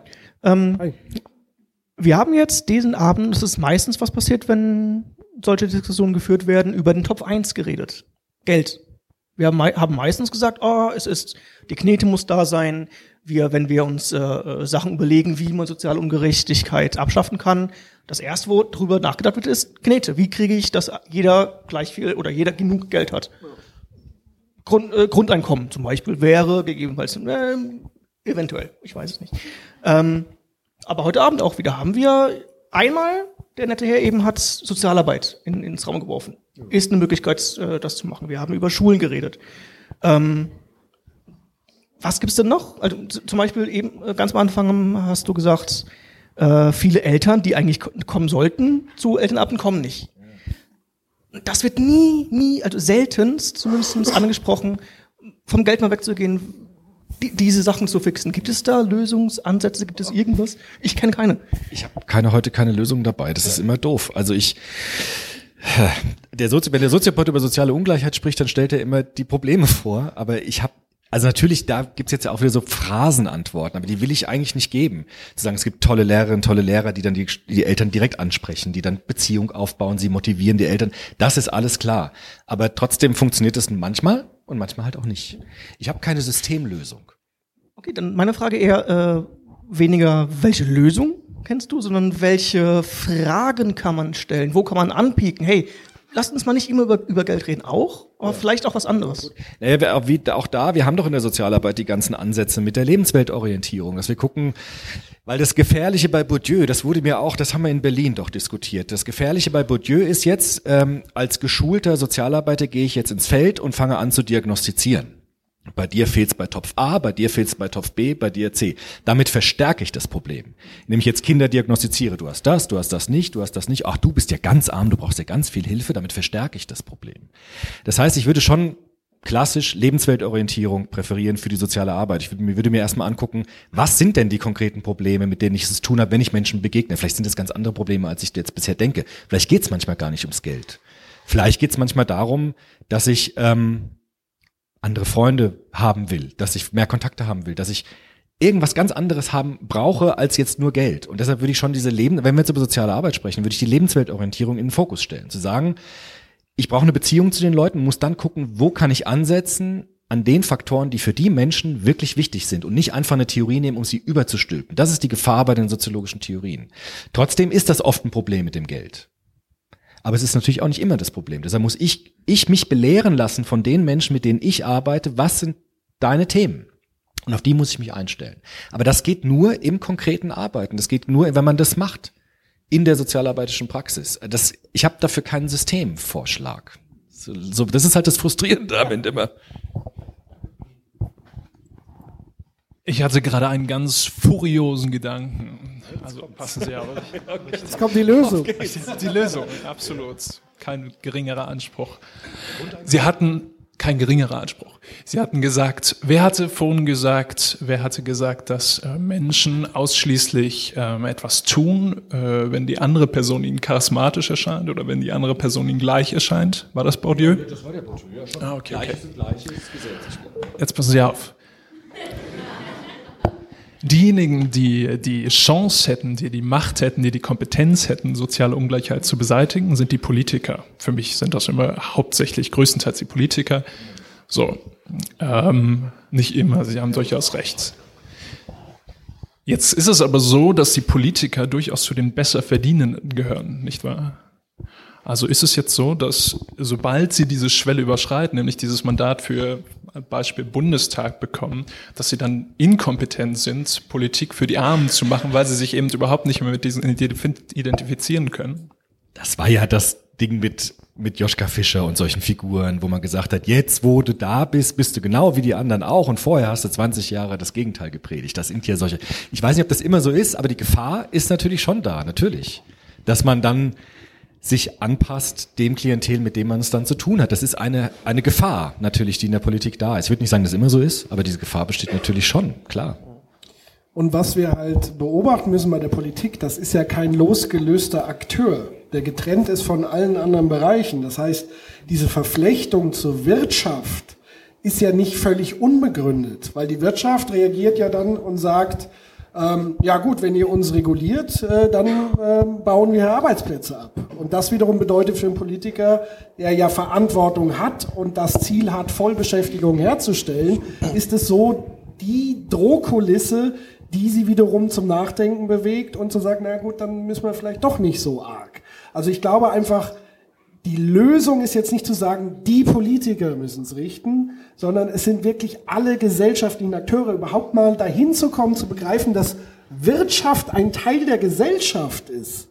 Das äh, wird zum Teil immer noch in Management-Hochschulen überhaupt nicht gelehrt.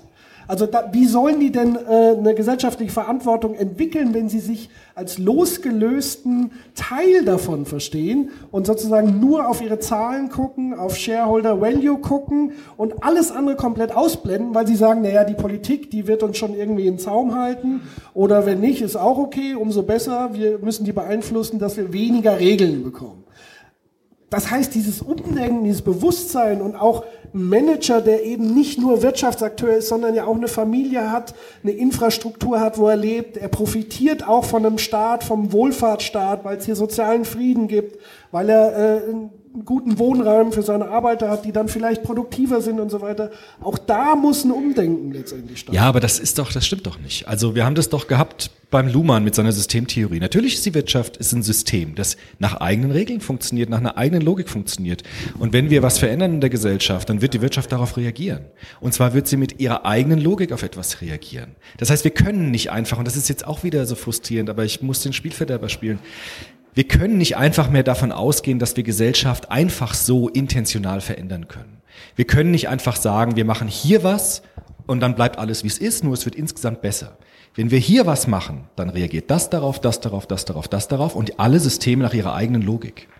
Und deshalb ist das so verflucht kompliziert. Deshalb würde ich die Politiker an der Stelle sogar ein bisschen in Schutz nehmen, weil sie natürlich immer kleine Schritte gehen müssen, zu gucken, was für eine Auswirkung hat eine Maßnahme in Bezug auf dieses System, auf dieses, auf dieses und dieses. Diese großen Würfe, die sind, glaube ich, desillusioniert worden, weil die haben immer zu Folgen geführt, die wir überhaupt nicht wollen. Und deshalb glaube ich schon, ist Politik ein echt ein schweres, schweres Handwerk, weil man immer kleine Schritte gehen muss, um immer zu schauen, was hat das für Vorteile, was hat das für Nachteile, welche Schritte kommen danach. Weil unsere Gesellschaft so komplex ist, dass wir nicht mit einem Wurf die, die Gesellschaft einfach so verändern oder verbessern können. Da nochmal Widerspruch. Also ja, sehe ich, man kann es von außen nicht mit dem großen Wurf machen, aber das ist ja nicht das, was ich gesagt habe. Was ich gesagt habe, ist sozusagen eine Erkenntnis innerhalb des Systems des Bestehenden und aus sich selbst heraus dieses System zu modellieren. Also es gibt Manager, die Verantwortung für Gesellschaft stärker übernehmen als andere, die es komplett ausbringen. Und das heißt, auch das da als Vertreter der Medien ähm, muss ich mich da auch so ein bisschen an die eigene Nase fassen, weil was heißt denn Medienberichterstattung? Es wird nur auf die Bösen sozusagen fokussiert, was die alles falsch machen, VW, VW, VW. Und diejenigen, die es schon vielleicht anders machen, andere Ansätze haben von Unternehmensdemokratie, äh, gleicher äh, Lohnverteilung, anders, die finden da gar nicht medial statt. Das heißt, man hat auch gar keine Vorbilder mehr, die man präsentiert kriegt medial. Also auch eine verzerrte Wirklichkeit. Ähm, also das heißt, der große Wurf von außen, nein, aber ich glaube, ein sich langsam entwickelndes Bewusstsein könnte eine Chance sein. Ich muss gerade mal zum Niki gucken, wie viel Zeit haben wir eigentlich heute? Sagst du irgendwann Stopp? Wir machen, wir können hier weitermachen bis morgen früh. Also das ja, mein Zug geht um 10 vor 9. Viertelstündchen noch? Weil wenn du uns nicht stoppst, machen wir immer weiter, das ist so. Ja. Gut. Ähm, obwohl es mich natürlich ein bisschen reizen würde, jetzt auch auf das einzugehen, was gerade hier als Frage aufgetaucht ist. Da würde ich den italienischen Soziologen Agnoli empfehlen, der also sehr gut dargestellt hat, wie selbst Bewegungen, politische, die mit dem Anspruch tatsächlich was massiv zu verändern, angetreten sind, sich eben auf den Weg durch die Institutionen fast notwendigerweise verändern. Wer also das politische Spiel im Parlamentarismus spielt, wird eben sehr bald merken, dass da tatsächlich Handlungsräume massiv eingeschränkt sind. Aber gut, das will ich nicht, ähm, sondern ähm, auf einen Punkt äh, noch äh, kurz hinweisen, der hier noch gar nicht erwähnt wurde. Ähm, hier im Raum scheint weitestgehend Übereinstimmung zu herrschen, dass soziale Ungleichheit was Schlechtes ist. Nun gibt es ja durchaus Leute, die das anders sehen. Also so Trickle-Down-Theory, die würde ja sagen, wir leben eigentlich in der besten aller Welten, wenn wir eben nur diejenigen, die es schaffen, sich entsprechend nach den Gesetzen des Marktes durchzusetzen, möglichst reich werden lassen, weil das die einzige Möglichkeit ist, eben Reichtum zu akkumulieren, der dann irgendwie sich auch langsam nach unten in der Gesellschaft verbreitet. Und insofern sei es also eher das Gebot der Stunde zu schauen, irgendwie Techniken von Sozialdisziplinierung zu perfektionieren, dass man eben eben so Zustände wie in Amerika, die hier wahrscheinlich wirklich ein bisschen zur Rebellion führen würden, also so auch sichtbar krasse soziale Ungerechtigkeiten eben einfach akzeptieren muss, weil das halt in der besten aller möglichen Welten halt der Fall ist.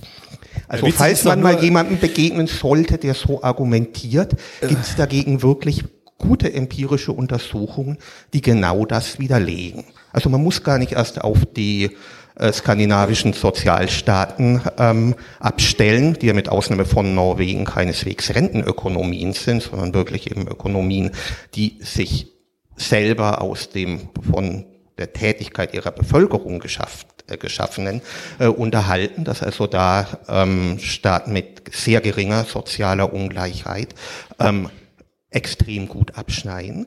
Und vor ungefähr zehn Jahren gab es mal eine sehr, sehr interessante Untersuchung von einem Menschen, der auch von den Politikern seitdem sehr häufig zur Rate gezogen wird bei der Frage, wie sollen wir Gesellschaft tatsächlich designen, oder vielmehr von einem Autoren-Duo, Wilkinson und Pickett hießen die, die ein Buch geschrieben haben, so Spirit Level hieß es auf Englisch, auf Deutschland, auf Deutsch etwas unglücklich übersetzt mit Gleichheit ist Glück die einfach mal geschaut haben von einer ganzen Reihe von Parametern, äh, von denen wir normalerweise sagen würden, die sind eigentlich gesellschaftlich erwünscht. Also von geringen Selbstmordraten bis geringen Teenie-Schwangerschaften, bis geringen Drogenkonsum, bis hohem Bildungsstandard. Fast alles, was sie gefunden haben, wo international vergleichbare Studien vorlagen und haben geschaut, mit welchen gesellschaftlichen Parametern korrelieren denn da gute beziehungsweise schlecht abschneidende Gesellschaften. Und das Ergebnis war verblüffend. Ab einem gewissen Sozialprodukt pro Kopf hat das nicht mehr korreliert mit der Frage, wie reich die Gesellschaften sind. Und das lag, glaube ich, bei so ungefähr 15.000 ähm, Dollar pro Person pro Jahr. Sondern das Einzige, womit das dann noch stark korreliert war, war mit der Einkommensgleichheit sei es Nachumverteilung, sei es Vorumverteilung, das hat keinen Unterschied ergeben. Das heißt also, in Gesellschaften, die eine möglichst gleichmäßige Einkommensverteilung haben, ist selbst das obere Dezil gesünder, gebildeter. Also im Prinzip profitieren alle davon und sind sämtliche dieser Marker, an denen man normalerweise eine gute Gesellschaft festmachen würde, stärker als in Gesellschaften, mit Ungleichheit. Und das kann man also das ist doch ein Argument gegen die, die soziale Ungleichheit. Das ist ein Argument gegen soziale Ungleichheit vorzugehen. Ist doch super. Das ist doch genau ein Argument, gegen soziale Ungleichheit vorzugehen. Ja, natürlich. Das, Ja, ist, eben, das- ja, das das ist ein gutes die Argument Genau. gegen Leute, die behaupten, Ja, genau. dass eben eine. Trickle-Down-Theory Absolut. und so eine Welt die beste aller Die Welten Leute, die sagen, wir leben in der besten aller Welten, deren Welt ist ziemlich gut. Ja, das sagen immer die Leute, die, denen es gut geht. Die sagen, wir leben der besten aller Welten. Bei denen kann man eben Aber nachweisen, ihr werdet selbst aber dann gesünder, wenn ihr in einer gleicheren Das Problem ist doch, Welt heißt die Art, wie ich die Welt sehe. Und die Art, in welcher Welt ich sehe, äh, ich lebe, prägt doch die Art, wie ich die Welt sehe. Und die Leute, die immer von der besten aller möglichen Welten sprechen, deren Welt ist natürlich super. Aber es gibt auch eine andere Welt. Und die würden schon plädieren, dass die Welt sich verändern muss. Von daher bin ich immer vorsichtig, wenn Leute sagen, wir leben der besten aller Welten. Dann würde ich mir die Welt angucken, in der diese Menschen leben, die das sagen. Ja, ja, natürlich. Aber eben diese Untersuchung hat auch hingewiesen, dass selbst das oberste Dezil gewinnen würde in diesen Kategorien. Also selbst die sind gesünder, also nicht nur die, die schlechter verdienen. Das ist klar, dass die gesünder wären in einer gleicheren Gesellschaft, sondern selbst die, das oberste Dezil, dem geht's besser nach diesen ganzen Parametern in einer möglichst gleichen Gesellschaft. Natürlich das oberste Promille, das ist eine Welt für sich, vollkommen klar. Ähm, ja, um nochmal auf den Punkt zurückzukommen, wie lösen wir das Problem oder ähm, wie, wie können wir das Problem überhaupt lösen? Das ist meine große Frage. Und zwar es wurde ja gerade schon, sage ich mal, darauf abgezielt, dass wir das Problem sehr monetär diskutieren. Ich bezweifle ganz stark, wenn wir dieses Thema entmonetarisieren, also das Thema oder diesen Topf Kapital komplett aus dem Spiel nehmen würden, dass das Thema soziale Ungleichheit überhaupt behebbar ist. Ja. Und daher frage ich mich, also das wird natürlich immer sehr auf das Thema Kapital reduziert, aber sollte, oder dann kommt bei mir immer der Gedanke, ja, klar, dem einen geht's mit weniger Geld äh, ähnlich gut, wie es jemandem gut geht mit ganz viel Geld. Ähm, und daher ist die Frage, ist, ist das Thema soziale Ungleichheit überhaupt final zu lösen, dass es irgendwann allen gut geht? Und daraufhin folgend glaube ich, dass wir eher darüber diskutieren müssen, in welcher, in gleich, welchem Gleichgewicht halten wir dieses Thema soziale Ungleichheit, um dann gesellschaftlichen Fortschritt daraus zu haben. Und da wäre mal eine Frage an, an Sie beide vielleicht. Ähm, ja, ist, ist das Thema so- soziale Ungleichheit final zu lösen oder weil Sie haben es gerade selber gesagt, also die Gesellschaft kann man nicht gestalten, man kann sie nicht, also man, man, man, kann, man kann sie nicht lenken vielleicht.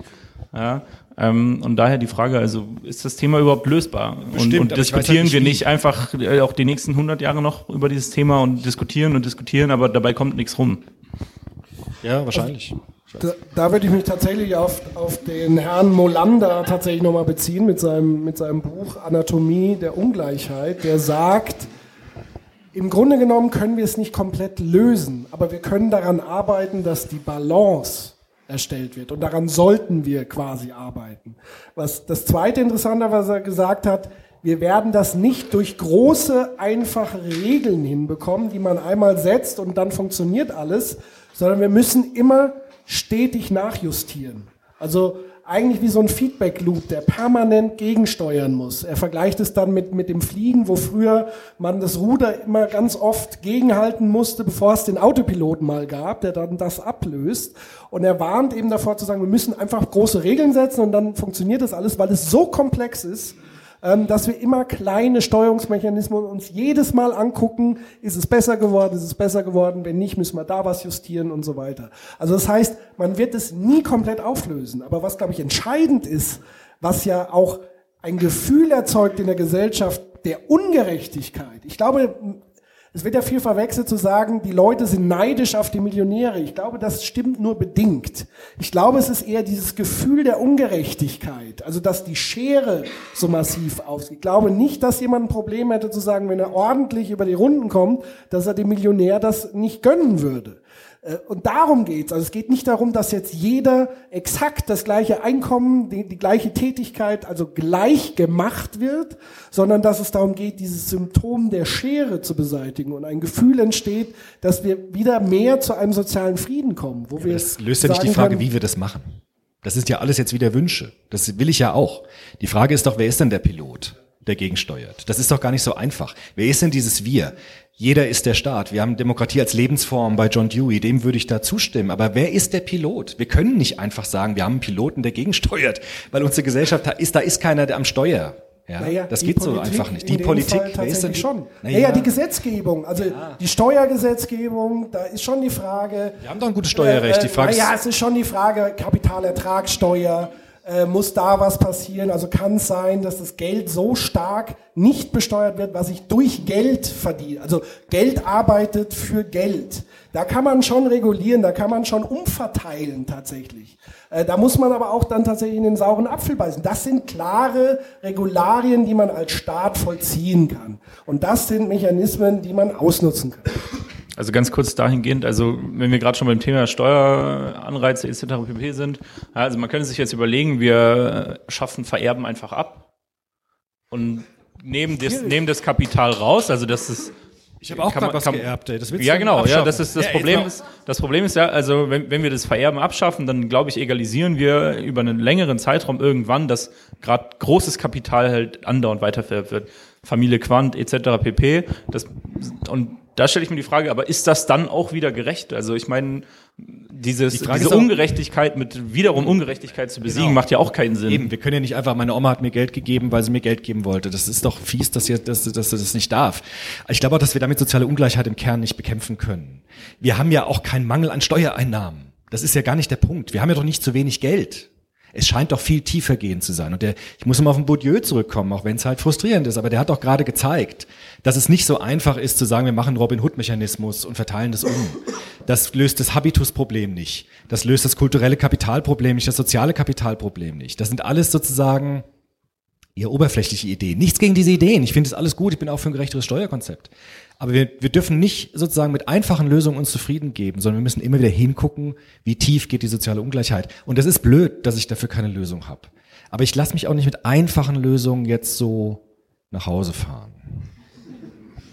Aber, aber das ist ja der Punkt, den ich gemeint habe. Große, einfache Dinge, also einfach zu sagen, das ist ja ein großer Schritt zu sagen, abschafft, komplett abschaffen.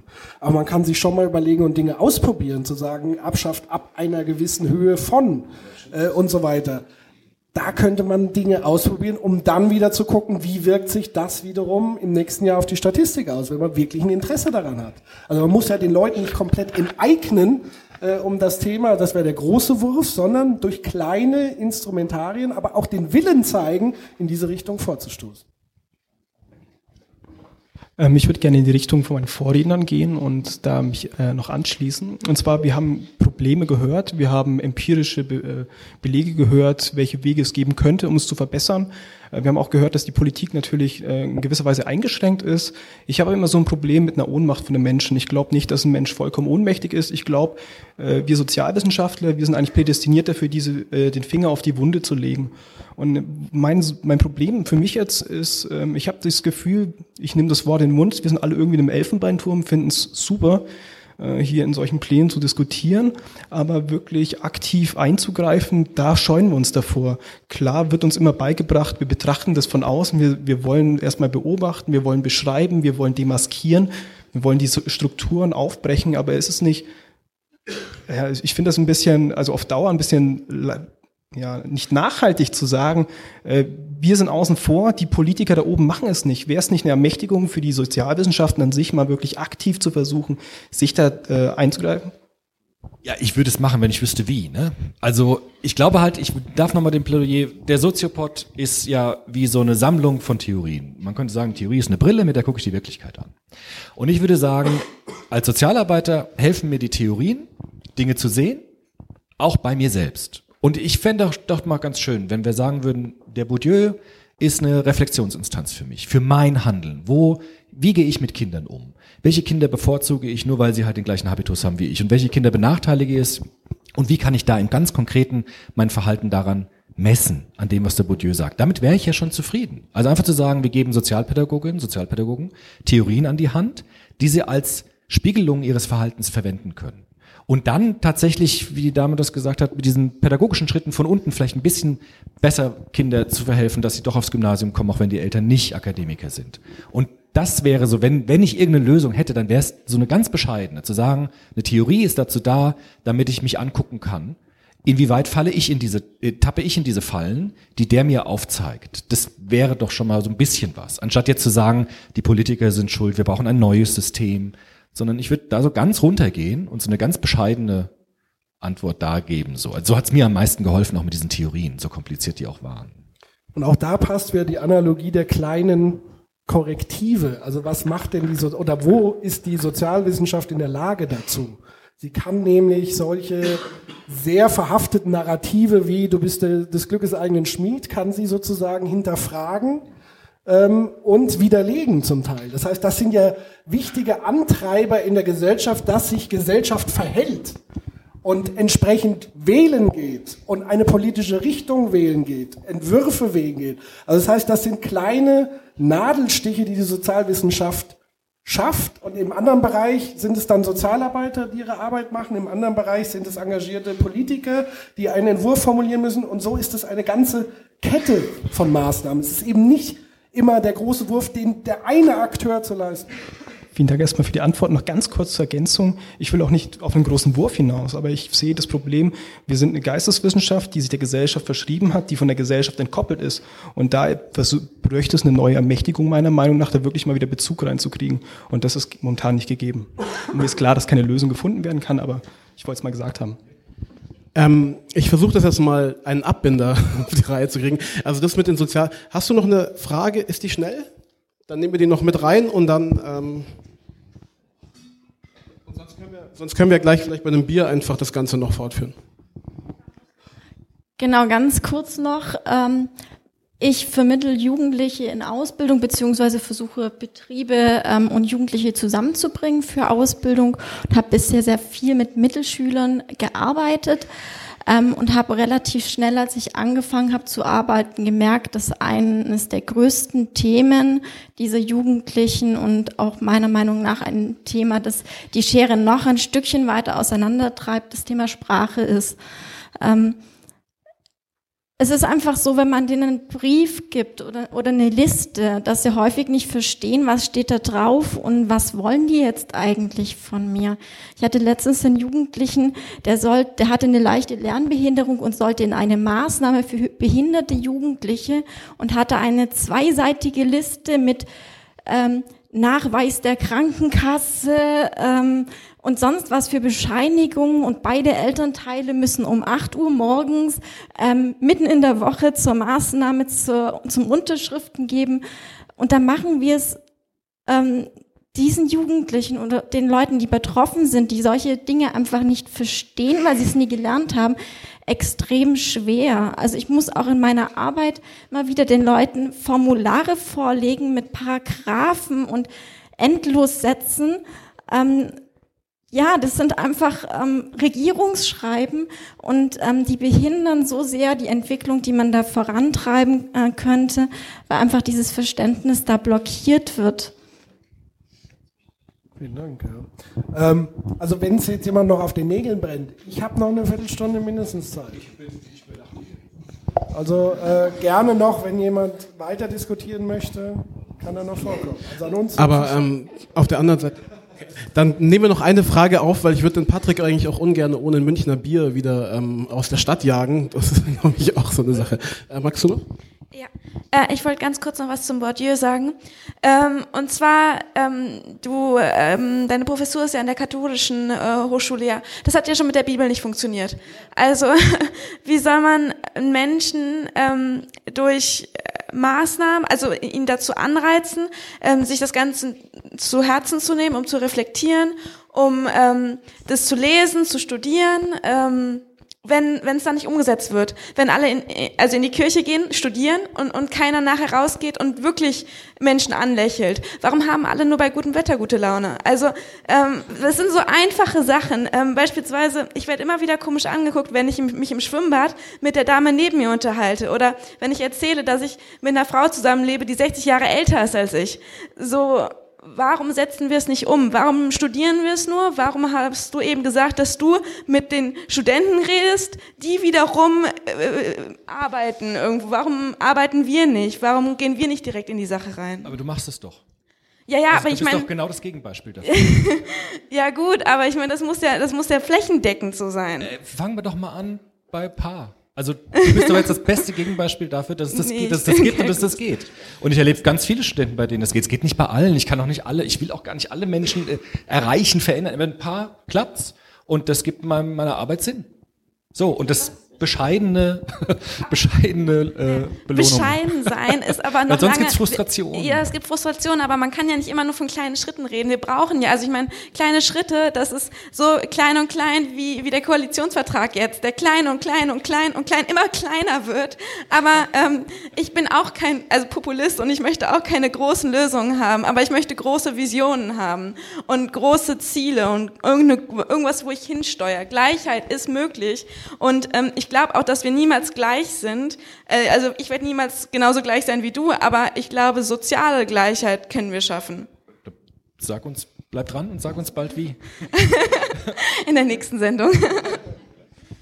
Okay, ähm, jetzt haben wir doch, glaube ich, einen ganz positiven Abschluss geschafft. Sonst hätte ich nämlich hier mit mit Ach und Krach versucht, irgendwie zu drehen.